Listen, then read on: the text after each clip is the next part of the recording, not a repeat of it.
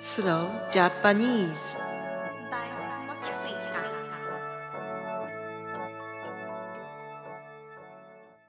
皆さん、こんにちは。あかりです。先週、ポーランドのメタルフェスであるミスティックフェスティバルのチケットをゲットしたので、とても嬉しいです。これで1億年くらい待ったテクスチャーズのライブをついに見ることができます。ところで最近スウェーデンの文化と日本の文化は少し似ていると思うことがよくあります。文化というよりも社会性と言った方がいいかもしれません。いくつか似ている点はあるのですが、その中でも今日は本音と建前について話したいと思います。本音と建前という言葉、皆さんは聞いたことがありますか？本音は本当に自分が思っていること。建前は簡単に言うと人に対して親切にしたりすることです。そして日本の社会では本音と建前、特に建前がとても重要です。私の意見では建前にはいい点もあるし悪い点もあると思います。いい点は建前のおかげで話す相手が悲しい思いをしたり怒る確率が減るということです。例えば誰かからプレゼントをもらうとき本音ではこのプレゼントは欲しくなかったと思っていても建前ではありがとうとても嬉しいと言います。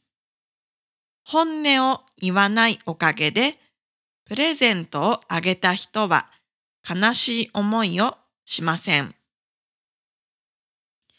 しかし建前の悪い点は相手に自分が何を思っているのかを伝えるのが難しいし、時々建前は嘘にもなります。例えば、仕事で上司から提案をされましたが、あなたはそのアイデアがいいとは思いません。でも、建前でいいアイデアですね。ちょっと考えてみます。と言います。このような場合、私は自分の意見をしっかりと言って上司と話し合うべきだと思いますが、日本の会社で、特に昔ながらの会社では、あまり上司を怒らせたくない。仕事の成績が下がるかもしれないなどの理由で、このように建前を言うことがよくあります。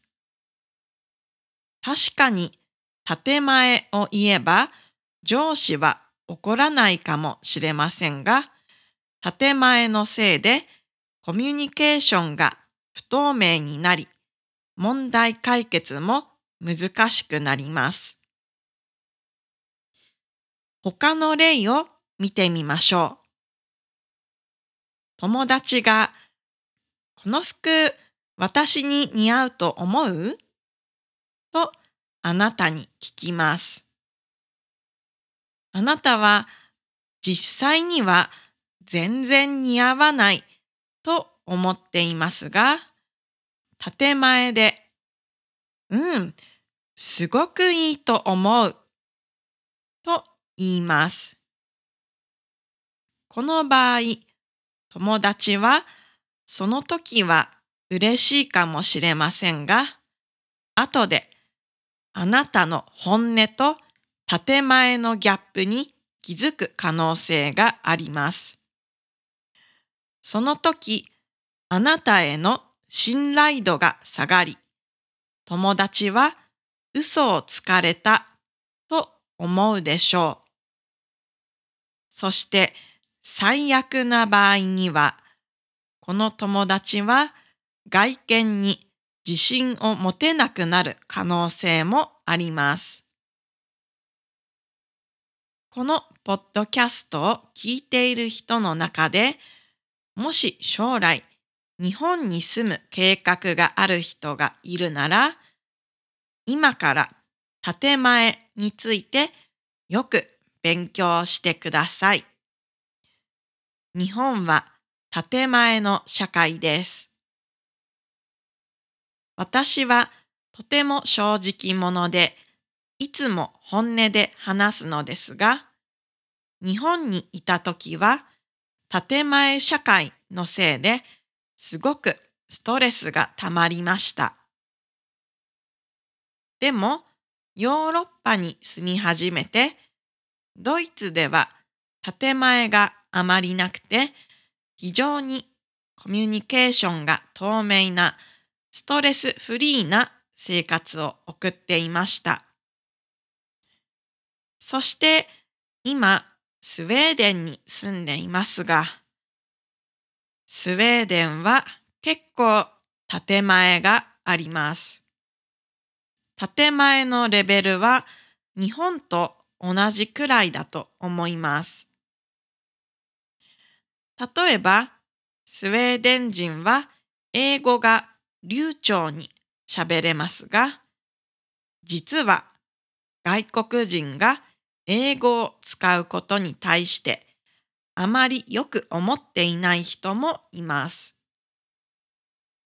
また、多文化共生を建前では示していますが、本音は選挙の結果が示していますね。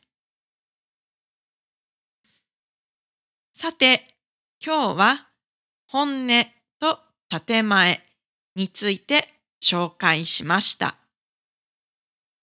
皆さんの国には建前はありますか？どのような時に建前を使いますか？